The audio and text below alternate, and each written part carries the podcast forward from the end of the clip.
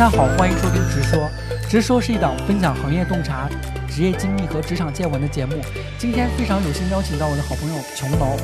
请他给大家做一些有益的分享。大家欢迎。那咱们就直接开门见山了。琼楼，你首先给大家介绍做一个简短的自我介绍。嗯，大家好，我叫琼楼啊，呃，我是供职于供职于首都航空的一个飞行签派员。呃，我日常从事的其实是一个就是生产运行这方面的工作。那我是毕业，我是大学本科是在南京航空航天大学的空中交通管理专业去呃呃上学的。那么毕业之后就直接专业对口，就来 就直了这么一个接来了公司，对，来了这么一个公司了。因为它本身这个职业对这个呃大学期间的就是培训嗯经历也有这么一个要求，要求有这么一个八百小时，大概是差不多就是一个学年的这么一个呃培训要求。学习对，所以我其实大学我前三年是另一个专业，我是大三升大四的时候转了一次专业啊，然后来到了对 双双学位，没有前、哦前面三年的学位就浪费掉了，相当于。哇，你 所以大四转了这个专业之后，然后就是拿到的是这个专业的这么一个学位和呃这么一个情况，然后毕业之后就直接来了这个公司了，然后从二零一一年一直到现在吧，哇，真的是一直没有挪啊。对，那就大家都很好奇，飞行签派员是啥？我刚才听你那个简单的形容一下，是不是有点相当于是类似于比如说交通督导的那种感觉？就是只不过呃你的对象是飞机。有点这种感觉吧。其实就是我们自己很多飞行签派员，他在自己对外介绍自己的职业的时候，嗯他们也很存在这种困惑的。他们对可能很很多，比如说自己的亲戚朋友、家人嗯，去介绍的时候，都会不知道该怎么描述自己的工作，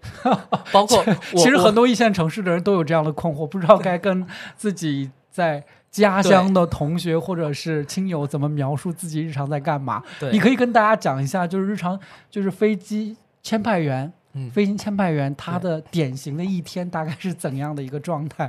飞行签派员典型的一天的话，其实就是呃，我们会有一个定期的这么一个排班的计划，他是要值班的。他跟比如说像医院的医生啊，嗯呃，你你呃，就是生产企业的一些这种倒班的工人啊，嗯其实是很像的。那么他是要倒班的，因为只要飞机在天上飞，那么我们就需要有人在地面跟踪和去对这个飞机提供这种支援。哦所以呃，像尤其是开了国际航班之后，那么嗯国际航班经常都是一飞十几个小时，那哦么肯定是要跨一一一宿的，哦所以晚上就一定得安排人，所以它就一定是一个二十四小时的这么一个制度。那么嗯二十四小时制度制度的话，它就一定会分这种白夜班。那么白夜班的话，所以我们去就就会出现这种白班夜班倒的这么一个情况。哎那么，我可以理解为就是说，其实你们给飞机就是可能是对 GPS 的一个补充是吗？可能包括给它呃像可能 GPS 提提供的是那个航道或者一些，然后你们还要给到他一些，比如说这实时的一些天天气变化的一些指导，对吗？嗯，有这方面的内容，其实就是我们主要是提供呃两方面的，或者说在航空公司吧，那么这个飞行签派员这个岗位其实主要是两个方面的这么一个职能。嗯 第一个是给飞行员提供一个服务，嗯因为他飞行员呃，比如说像呃一个航空公司，比如它是一个一百架飞机的这么一个航空公司的话，它一天的航班量可能就能到呃五百到六百个航班左右。嗯那么每一个航班，可能一个飞行员他一般一天可能就飞四到六个航班，那么嗯就可能一天会有很多套飞行员嘛。那么嗯对一套班组他可能是两到四个飞行员嘛。对，那么 他来飞这个航班的话，但其实你想，虽然一百呃五百六百个航班可能，嗯但是实际上执行的机场可能只有那么六七十个。因为国内可能一共一共也就那么多个机场，哦，没有哎、我忽然那么多的就有点感觉像是我们那个研究生期间学的那个，就是那个排班的那个，对对对对，运营管理的那个对对那个是有这个，它是有需要有运营管理的，它本质就是运营管理。本质就是运营管本质那我是不是也可以去上班儿？我以为我要补足的就是对那个，比如说机飞机的一些知识的一些。它这个东西的呃这个岗位的话，呃，所以第一我们是要给飞行员提供一个这种预先的这么一个服务，就是因为你想它一共就运行这么六七十个机场，如果嗯。每个飞行员他从来了之后，他都去要去收集这个呃航班的资料，嗯。然后去研究这个航班有什么运行的风险，然后他在航路上或者他在飞行过程中他要注意什么东西，就相当于每一个机场嗯，每个飞行员他都得去准备一遍。对啊，那么，所以他们就安排一个人，然后提前把这个，比如说每个机场我我就了了解一遍就好了嘛，我分析好提供给飞行员，那么就能节约一些飞行员的这个时间，因为飞行员的他们是按小时收费的，哦，所以他们没有底薪啊，就是我今天飞有底薪，但是呃小时费是大头，哦，小时所以费很贵，而且民航局对飞行员的这个飞行小时是有要求的年限，就是一年不能超过多少个小时的要求的，了解，所以飞行员是航空公司非常重要的一部分资产。啊，人家跟我们在财务报表上的位置都是不一样的，我们属于耗材，人家属于公司资产。哎，我好像我我真的有一个有一个朋友，他他好像是去。后续应该是会加入海航，哦他好像是飞行员，我看他培训了好多年，培训至少五年起吧，是吧？五年起，呃，而且成本很多，一个航空公司培训一个是得自己掏钱吗？还是得就是公司就是选拔之后那个呃，要看签的协议了，签的协议？也有自己掏钱的。当然，这种更多的是那种有钱的玩家居多。像要飞这种商业航线的航航商业航线运输的话，一嗯般是公司掏钱，然后嗯跟你公呃飞行员签一个几十年的协议，这种几情况。十年对哦，所以一个飞行员他要离职的话，成本是非常高的。他一般离职肯定去跳槽下一家公司嘛，对，他下一家公司要掏这个类似转会费的这么一个转会钱来。费啊，嗯是吗？对，也是这样。那那相当于如果做做就是比如说真的成了飞行员，其实就是一个精灵了，对吗？对，就是飞行员的收入就是万里挑一了。是确实是不低的，这个我没有详细了解过，但是嗯跟一些飞行员的朋友有聊过，嗯差不多像比如说一个正常的副驾驶，那么他可能月薪是在三到五左右吧，三到啊然后三到五到个 W，然后如果是成为机长了，就是有这种四道杠嘛，所谓、嗯啊机长了的话，那么他肯定是六个 W 起月薪了解啊。当然哦这是我们公司啊，那可能嗯这个国航、东航可能会稍低一些，因为他们国企的话对这方面有一些上限的要求啊。别人挣的比领导还多，领导心里不爽。然后如果他是有这种，比如说飞行教员的资格，嗯，那他可能就更超了。八个 W、十个 W 去了，所以一年 肯定一百多个是很正常的。怪不得，怪不得以前小时候那些什么脑脑残剧里面，经常把那个就是 一个条件优越的那个男生，可能他是一个飞行员之类的。对，但其实实话实说啊，他们蛮辛苦的，嗯因为像我们每年会有这种呃叫航线实习的要求，其实嗯就是去找一个航班去跟坐在驾驶舱里面从头到尾看他们是怎么飞的，嗯，要去熟悉嘛，你要嗯熟悉这个他们是怎么操作，你才能对他们提供这种建议。需要的支时候的需要的时候支援嘛。嗯，那么飞一天下来真的特别的累，哦，那个飞机的驾驶舱跟咱们开汽车 没有什么区，是不是那个它的可能控制盘更多啊？因为我看电视上是大概是比较复杂的。呃，机型不一样，然后主流的是波音机型和空客机型居多嘛。这种嗯一般飞一个大一些的航线，就所谓我们叫干线，比如说北京、嗯上海这种。嗯那么可能呃，波音和空客，波音的话上面是有一个这种驾驶盘的，嗯，呃，然后空客是没有的，空客只有一个驾驶杆。啊、所以他们跟其实怎么说呢？哎，那个是不是就类似于以前那个手动挡的车，然后我开一天就挺累了，开一个大卡的那种，然后有点那个得这样这样这样，啊、因为你想得得，有点劲儿。对他飞飞行员，其实他从事的工作，他确实拿的钱是挺高的。嗯我觉得相比于我们这种一般的可能工薪阶工薪阶层来说，嗯但是呃，他的工作其实日常的工作啊，其实没有那么的复杂。嗯，就是开飞机本质上跟开汽车没有太大的区别，我也想去，不想干的事儿太多了。但是它唯一的区别是什么？第一个是你可能前期你要掌握非常非常多的这个技能，因为嗯毕竟在天上嘛，人命关天，一架飞机一两百号人，多的时候三百号人，嗯那么遇到这种情况了，很多紧急情况，有的是你培训过的，嗯有的是你没培训过的。培训过的可能还好的，培训过的你在这个紧急情况下和你自己演练的过程中也是不一样的，心态是不一样的。嗯所以对机长是有这方面的要求的。所以就为什么说不是所有的副驾驶都能成为机长？哦，他要他有心心态稳一些。对，心态心理上是必须得有这个过关的，他才能够成为机长。他跟机长、呃副驾驶唯一最大的区别就这个地方，所以人家多那么多钱嘛。也是。嗯，然后，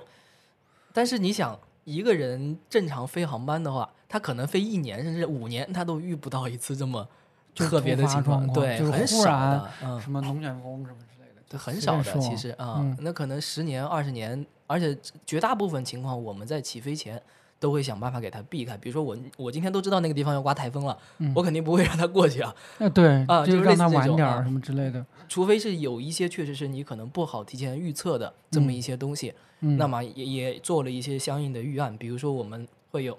一般发现在的绝大部分的飞机都是两个发动机嘛，嗯左右可以坐飞机对那个都能可以发现啊。那个那么如果上天之后坏了一个，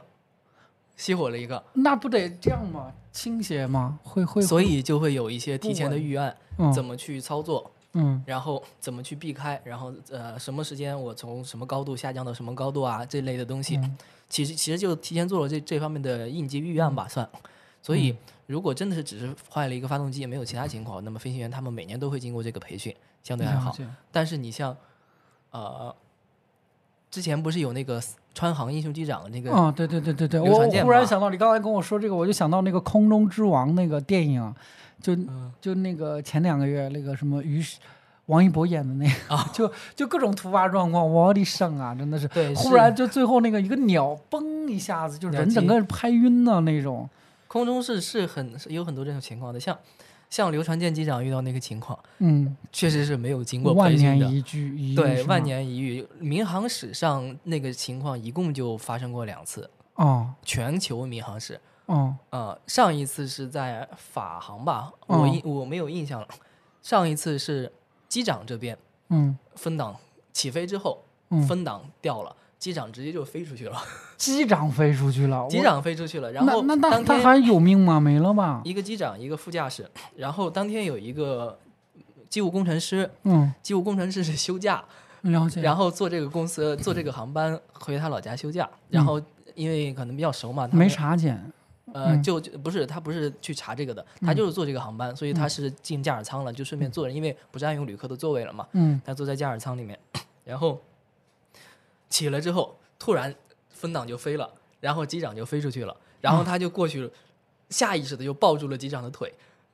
哦，就然后把他拖对回来了。那个机长就整个身子在在在外面挂着，然后腿在里面。然后他们又把那个乘务长叫回来，安全员叫进来，然后两三个人把拖进来没有拖进来，一直拽着拖不进来，因为人卡在外面了。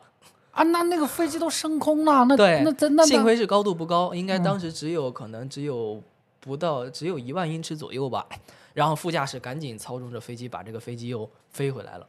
所以我流传健这个的机长比那个更难的是，他起飞之后是飞到了很高啊，三万尺，三万尺，然后遇到这个情况，那个那个那个那个一旦就是漏气了之后，那个温度都是零下四五十度的四五，十度了，很冷的，而且还缺氧，所以他能飞回来，真的是非常非常厉害的一件事情。我的上啊，那个那怎么会？那个我觉得他驾驶室的舱门怎么会有这样的一个情况呢？一般是不会有的嘛，所以它嗯可能像、呃，这个川航这个事情好像没有说具体是我我没有我不记得是具体追究后续那个对查查检内部内部自查自纠是说到底是啥原因、啊？可能没有没有舆论上没有特别往出公布这个事情嘛，嗯就可能他们内部去管控了。嗯，然后当时法航吧，好像是法航吧，我不记得了。就是欧洲那个事情，是因为前一天晚上机务在维修的时候，嗯他们应比如说应该有一个螺有就是那个分档上要上的那个螺丝应该是 A 型号，嗯然后他用了 B 型号，因为 A 型号 B 型号只差了零点几毫米，啊所以肉眼看着是其实很像的很像。啊。然后他就直接用 B 型号的去上了，我的上啊！然后就出事了。就是其实我靠，大家听完这期节目是不是都不敢坐飞机了？但实际上其实还好，因为对因为我记得今年夏天不是有就是有有一段时间，就大家就就有点那个恐惧。今年夏天不是也有东航机器？那个事情对对对对对，嗯有点恐惧这个坐飞机的事儿。但实际上应该是飞机的安全性应该是比高铁还高的吧？对通常是没什么目。前是这样子的。飞机其实最大的，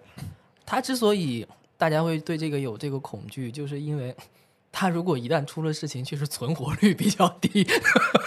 哎，那那个他每次我们上飞机给我们做的那些培训，那个到底有没有用过？有用啊哦，但是那些设备有没有？我都都没我没看到过那些设备、都有。的啊，其实都在那个上面是吧？都就是那个氧气面罩是是吗？对对，有的啊。是有的是吧？，对，都有都有规定的，都都都是他们要定期去检查那个氧气、压力等等这些东西，了解。包括我们我们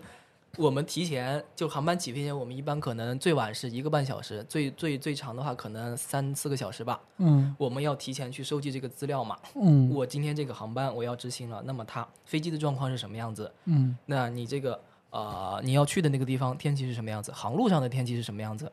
然后这航路上，它飞机不是凭空飞的，它也嗯不是完全依靠 GPS 去飞，它有的时候是依靠地面的一些导航设施。对，那么这个导航设施的这个情况是什么样子？然后地面导航设施。OK，对，你可以理解为，呃，那个船上那个什么海上的那个导航灯塔塔，，对，跟灯塔类，似，你可以哦理解为这个。只不过是信号塔是吧？，对，我我对它只不过是信号塔，嗯然后这些东西是不是好的？那么它要不好的话，我我是绕过去啊，我还是怎么办啊？有各哦种办法，对吧？然后还有你飞行员有没有经过什么样的培训，有什么资格资质？哦因为有一些东西他可能是不会的，他没有嗯经过培训，所以这些东西都检查完了，我确定这个航班不能没有问题了，那么我才会允许你去飞。所以我们叫做飞行签派员，就是签字派遣的这么一个意思。哦，就相当于是这第一责任人 我们？跟飞，我们跟机长是承担共同的责任的，哦，所以我们才除了有这个基础呃专业的要求之外，可能相比较，比如说你飞呃航空公司的市场岗位啦、嗯行政岗位啦，或者地面服务岗位了，我们会比他们的工资要高一截，就是因为有这个方哦，面的因素。就是你们其实，在飞在上天之前，包括飞机的检查、航路的检查、飞行员状态的检查，什么你们其实都要搞。虽然你们可能不在那架飞机上，但所其实你们都要对我们都要手提前握大和几百条人命。是这个意思，所以所以就是民航，这也是民航局对它的一个规定嘛。所以嗯我们的第一个、呃职责就是保证这个飞机的运行，这个航班的运行是安全的嗯，啊，所以要检查各个项目。那么第二个职责就是控制成本，控制成本，它怎么控制？有一个很明显的成本就是燃油的，小时费，不燃，油，哦因为航空公司的燃油成本基本上嗯是在百分之四十左右占到它总成本的。嗯就是航空航空煤油嘛，其实就是、那么贵，啊、尤其是最近我们看到人民币贬值，贬值美。元升值，嗯，然后油价又在一路上涨，对，现在吨一吨的航空煤油好像我印象中是已经到七千多块了。哦，那那要是北京飞上海得飞几用几吨油啊？北京飞上海，比如说是一个我们说正常的三俩小时三二零对，这种机型的话，两个小时，那么可能就五吨，五吨起。就四五万块钱，我的生啊！对，那得我我看那个单程，哪怕是全价票，呃，不是不是全价，就是看是按人均一千来算的话，嗯，那 所以 就没有那么就得挣钱的四五十块钱，四五十个那个客人，是啊，然后有时候尤其晚上一些红眼航班，这可能一个机场也就五十个人嘛。，对，所以一个航班上面，它很多时候我们挣钱挣的就是最后可能五到十个旅客的钱，就是他临嗯。时买了那个、那个机票是吗？就是比如说就是这个航班可能比如说最多能放呃能能载两百个旅客，嗯。那么可能低于一百八我们就是亏本的，啊就不保变动成本，哦，就有可能啊，我就随便举一个例子，每一个航班是不一样的，嗯。票价也不一样，然后可嗯能卖的时候也不一样，嗯。这个市场那边的同事他们可能理解的更透彻一些，嗯。呃，所以呃，客座率就是一个非常重要的指标。然后我们呃，当然我们在考虑这个的时候，会会让市场的同事帮我们自己去，算一下，对我们不会去直接去算这个东西，因为确实顾不上这个精力。嗯，那么放这个航班的时候，对于我们就我们签派这个航班的时候，嗯更多的时候考虑的是燃油的成本。嗯刚才说了嘛，因为这个燃油，像一八年的时候吧，好像燃油的价格是一吨四千多，现在已经哦七千多了。那翻一倍了，所以怪不得机票现在啥都涨了。对，，所以会有燃油附加费嘛。嗯啊，所以油的成本确实很高，所以每一个航班它不是，呃，我起飞前会把油加满的，嗯因为加满了你一定会亏钱的。哦那个一个飞机基本上像。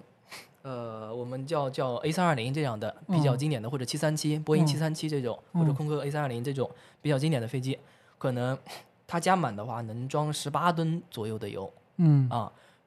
十八吨，对，嗯。然后，但是如果我真装了十八吨的油，我可能就拉不了这么多旅客了，因为它本身有重量哦，上那个平衡点，就那个临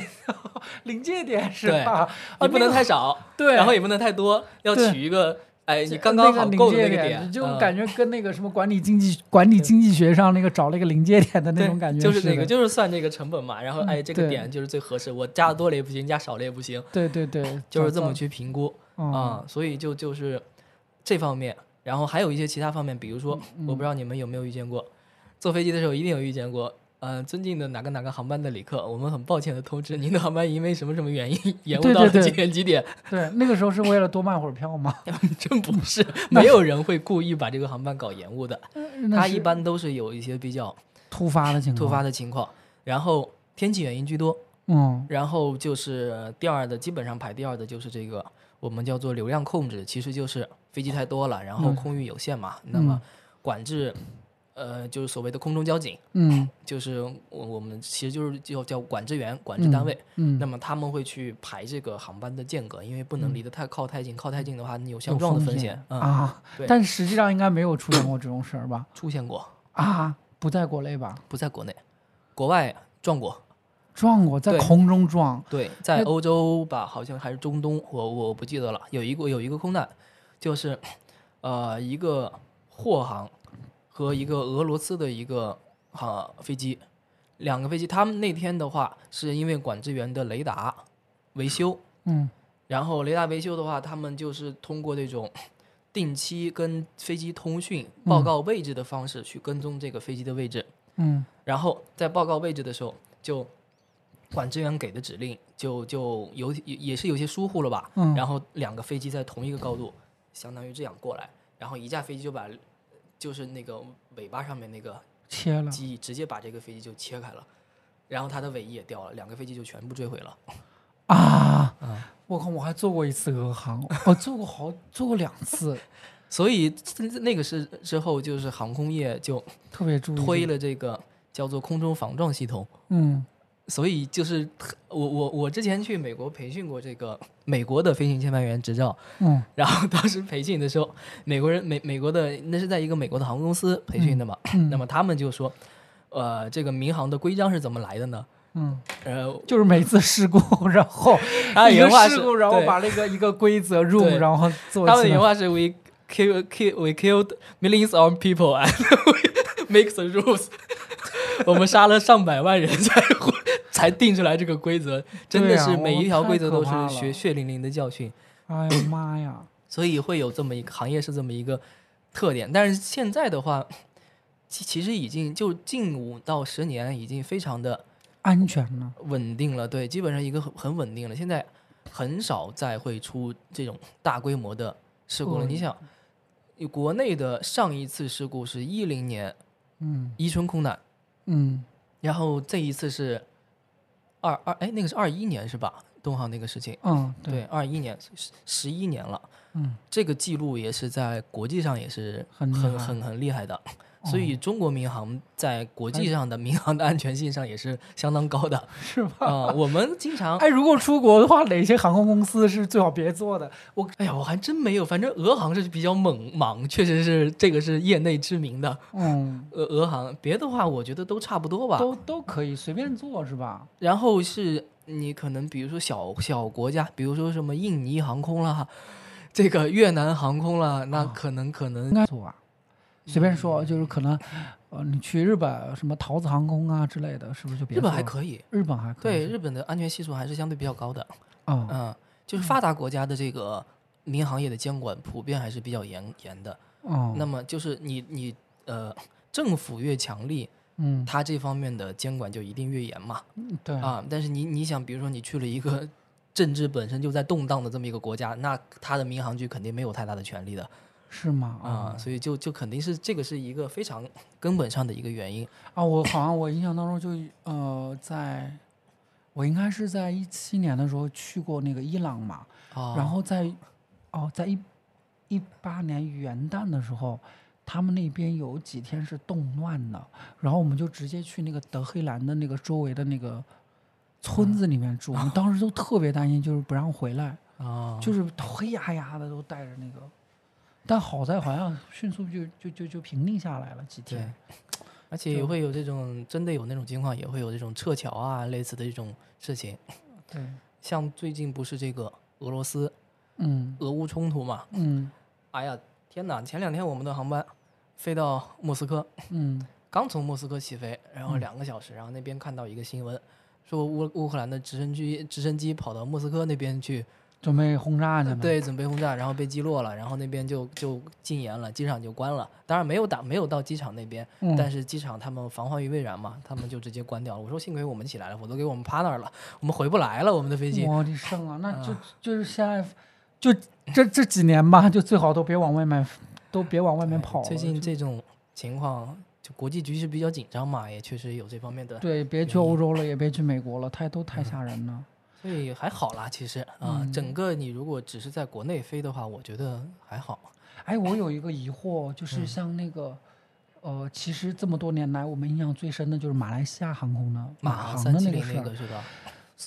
就是站在站在那个专业人士的角度哦，嗯，他是被击落了，还是说真的是机长就是自己忽然就类似于信了邪教，然后怎么怎么样，就各种谣言都挺多的吧？对，这个这个确实，呃，怎么说呢？我我们没有，呃，都有可能。实话实说，包括东航这个事情也都有可能。嗯嗯、所以你没没有他的官方的这个说法的话，确实是没有办法去定性它到底是为什么。有有有很多历史上有很多空难，确实到最后也没有发现是为什么。嗯，就是呃，就当然这可能有点印象比较深刻的就是，就是首都机场嗯的地下停车场。有过灵异呃事件，不不不不，到现在还有几辆车停在那里，然后已经落灰了好多年了，就是人在上面没有回来，然后他的车停在那里，他如果落地了，他就会把车开走，但是他没有落地，那人呢？他们家属呢？家属就没有再去取这个车。那那个车就放在那儿，估计都是都是三年两年前的时候，我还有看到这个报道，但是那个停车费谁给他交啊？所以我也不知道人家最后怎么处理的，我的上啊！这个这个，要是开车一滩过，是不是烂账吧，可能。就开车路过，不是得心里瘆得慌吗？哎，人都没回去，也没什么好瘆得慌了。其实，嗯，这事情其实就是对我们来说，更多的是一种触动吧，就是真的是我们这个工作要保证大家的这个安全是第一，嗯，所以谨慎，谨谨慎，对，真的是我们叫安全是生命线嘛。嗯，那我我们可能真的就是有的时候就是一个小小的失误，嗯那可能就会导致你不可预估的后果。当然，我们会做很多层防护啊，嗯因为本身我们说是航空公司，它本质就是一个生产企业嘛，嗯那无非就是我生产的是一个飞机票，嗯生产的是一个航班。那么生产企业它一旦工业化了，所有的流程肯定就是一个标准化这么一个、呃程序化的这么一个东西。所以人在里面发挥的作用一定是会越来越小、越来越小才对的，否则的话，你这个人的替代性，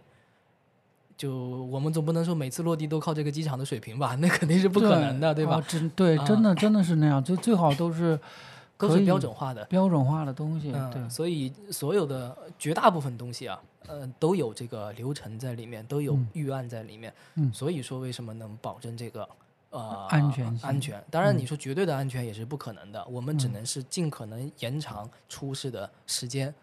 了解。所以它就是这么一个情况，它就是一个概率问题嘛。哎，我还有一个问题啊，就是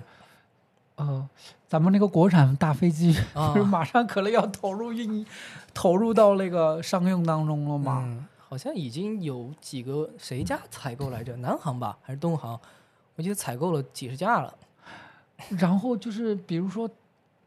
咱们那个国产大飞机和那个比较成熟的什么波音啊、空客啊比起来，嗯安全缺性会？更高吗？安全性会更高，就站在乘客的角度哦。安全性它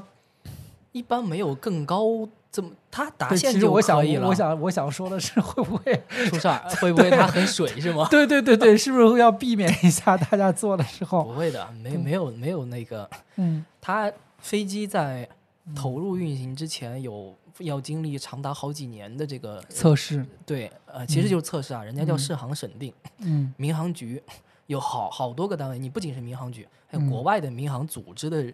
机构也要来去就是交叉验证的那种，然后嗯。盲测，然后抽查，对，就保证那个有没有很问题的。很多种，这这个这个很多项目的好几百项、上千个项目可能，嗯。所以它每一个环节都会检查到。嗯。它不可能说是我这个飞机比你那个飞机更安全，嗯，因为你要更安全，你肯定要投入很多硬件呀、什么东西在上面，那么你相应的你的运行成成本就高了，那别人就不会买你的飞机了。嗯。但是我它肯定是会保保证在一个安全水平上，那么到这个水平就够了，因为安全的投入是无上限的，对。而且它的越到上面是边际效益递减的非常夸张的，你可能到后面投一个亿进去，对，你为 了对对，只是把那个从百分之九十九点九九九升级到百分之九十九点九九九九九，对就你可能投好几个，亿进去，对，嗯，就是为了做那个小数点后六位数的一个一个提升。哎，那个就是，我觉得其实应该在飞行签派员他日常工作其实应该还是比较单调的吧？会有什么一些好玩的事儿发生吗？最好啥事儿不要有。对，我跟你说，就是我其实当时为什么做了这个飞行签派这个专业啊，嗯很很很也很也很很很很很搞笑的，其实感觉嗯我前三年是学的这个，也是民航专业，前三年学的是这个机务工程师这个专业，机务工程师，嗯，就是就是会修飞机，修飞机，，将来是要修飞机的。嗯然后一个偶然的机会，呃，就也是人家航空公司来招聘嘛，来学校校招，嗯，他会提前去招大三的学生，然后定向培训一年嘛，嗯。就能够直接去入职去啊、去做签派。然后我根本不知道前排是做什么的，嗯，然后反然后反正就就就就感觉好像比那个 修飞机的稍微高一高阶反正我只，知道签派，第一他是坐办公室，嗯。呃，不不出去到处跑，反正是在空调房里。嗯。然后第二，他是那个时候是三班倒，嗯就上一天休息两天。嗯然后我一想，哎，三班倒爽啊！这个我上一我自己还动不动跑外面网吧里面通宵呢，对吧？我上一天休息两天多爽啊，时间那多自由。一天是上八小时还是二十四小时？没有二十四，啊那那个时候，但其实嗯没有二十四的，嗯你中间会休息。那那十几年前啊，那个时候嗯管理没有那么严嘛，嗯 然后上一天休两天的嘛，二十四，所以就就就转了这个专业。嗯，然后来了之后，就就不允许二十四小时了，因为人太疲劳了，对啊，所以给的是连续是不能超过十个小时的。嗯所以我们现在是白班夜班的这这么一个倒法嗯，就是对四天一轮，四天一轮，叫白班、夜班，然后休息两天，哦，那挺好，也好也挺爽的，对吧？对啊，那嗯一个月相当于才上十五天班，对，十五天班，然后多爽啊！所以一开始也是这么上的，其实有很长一段时间也是这么上的，但上多了之后，人也受不了，你知道吗？就是有有有一次，我呃，我们我们单位不是也门口也有保安嘛，对吧？保安大哥，嗯。我发现有一个保安大叔，嗯。跟那大哥聊，我发现他连续上了一个月的夜班，啊，我每天晚上我都能看着他，啊。然后我跟大哥聊，我说你上一个月的夜班不累吗？我说嗯。我就这种白班夜班的倒，我上了可能上啊、三轮我就受不了了，呃两、嗯。两轮我就受不了了。嗯，那么，然后他说其实还好，习惯了生物钟调到，对生物钟调到那个样子就中国过着美国的世对界，，所以我后来就发现一个问题，嗯你要么你就全上白班，对，要么你就全上夜班。像我这样白班夜班白班夜班白班夜班倒，反而是真的是很累，很累。伤身体。对，所以其实也是跟这个有关系吧。嗯呃，上了大概七八年之后，在一五年的时候，一五一六年的时候，啊，真的是有点上不动了，这身体越上越虚那种感觉，嗯。所以就慢慢的想往这个呃偏行政管理啊这个方向转一转啊嗯，然后就找这种机会，然后现在也是慢慢的在往这个管理的方向去转。嗯。哎，嗯。其实千麦这个挺苦逼的，但这边的话，其实航空公司的话，工作还确实就像你说的，它有点像国企和这个事业单位那种感觉。对啊，除了疫情三年这种比较罕见的这个 情况比较倒霉之类，对对正常情况下，这个工资水平都都比较比较稳定，嗯，不会有某个月有一个很大的爆发，也嗯不会有某个月我我就很很少，对，都一个稳定的现金流的这么一个状态。嗯但相应相对的，确实。这个白白班夜班的倒是很累的，你可以问一下这个有，比如说有医院的同事呃朋友啊，你就知道真的是特别的累。因为我妈就是医院的，哦啊，她倒倒班倒了一辈子，太累了，身体整个人都搞搞垮了那种感觉。哦，那嗯，对咱中国，我觉得尤其医生这个行业是更辛苦的一个行业，就还是他们夜班时间比我们还长，是啊，哎呦，大家一定要善待医生。所以这也是因为这个原因嘛。然后现在是想往这个管理的方向去转，然后但是目前也只是一个基层的这么一个管理，而且我嗯慢慢的其实也发现了，不管是哪一个行业、什么公司，嗯管理这个方向其实跟你有多大的能力是没有特别大的关系。很操心。他不不，他其实最大的关系就是你有没有上层的关系。啊，是吗？我可能跟企业还不太一样哦。企企，就是我觉得绝大部分的行业和公司都是这样子的，因为管理，你说管理真的有呃多么大的这个能力会，因为这个东西凡是能力都是可以培养出来的，对，所以你对于更高层的老板或者我觉得也可以这么解读吧。其实嗯是老板挺挺不挺你。对啊，对他信不信任你，对对对对，其实就是这样的。那么你得在如果这个角度来讲的话，我觉得是这样的，本是其质都一样。实是这样的，其实没有不并并并不是说我在高层有多少的关系，那个其实更关键的是他对你足够了解，嗯，那么他能跟你和他觉得你是可控的，对他觉得你的风险可控，他才会嗯用你。对那么等用了你之后，你有多少的能力，他再给你培养就可以了。对所以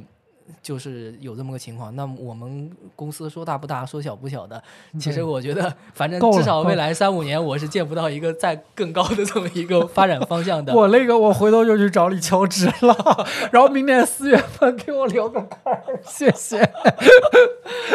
哎呀，太逗了，在线求职。哇，我觉得这部分其实还挺有意思的。那看来就是说，普通人想要做签派员其实是没什么机会的，基本上都算相当于是定向了，定向定。向居多。像全嗯国的话，有这个飞行签派从业执照的人，应该也应该可能是在一到两万人。嗯，然后真的在从事这个行业的，呃，就是每天在日常，就在是在的在啊这这个岗位的，嗯，可能就三四千。我我我我猜的，这当然这是几年前的数据了，我最近没有再关注过这块儿啊。所以，而且它定向的，它会还是更偏向于招定向的这种，嗯，或者你起码是在航航空业从业过的这种人，他培养的难度更低嘛，对。无非就是这样。那就是比如说签派员，如果就真的离开这个岗位了，因为方向很窄的，可以做啥呢？修呃修修飞机，从办公室来到了 修不了飞机的。就修不了了是吗那可以做什么呃，机务工程师的要求比签派员更高。啊？是吗？嗯，机务工程师像我们可能来了三年左右，嗯，可能能够三年三年内吧，可能能够获取到这个从业资格证书。嗯机务工程师一般可能都得在五年左右哦，啊，从业五年左右才能把这个证才能把这个证给拿到。对，那他们对这个知识的要求更高。那可以做什么呢？就是如果转行的话，对，所以我们呃怎么说呢？就单从这个岗位嗯他的知识技能来说，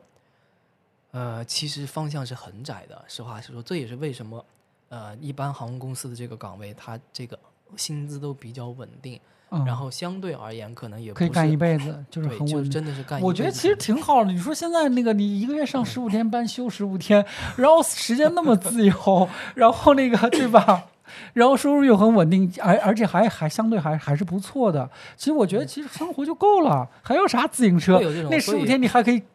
想挣钱，还可以干点别的。对啊，很多人有这种选择，像，我我的同学，他们在西安，嗯，呃，之前呃要干什么？开过肉夹馍店，肉夹馍店，对对，搞搞搞搞起搞对起，然后我我的同事里面有有有开这种快餐店，类似那个便利蜂这种快餐店的，嗯，然后有的开这种，他们家是在怀柔，然后之前有个同事，他们家在怀柔，然后嗯他他种了那个栗子栗子树，哦，啊，挺好的，正好然后他自己就直接开了个栗子店，啊，那挺好的，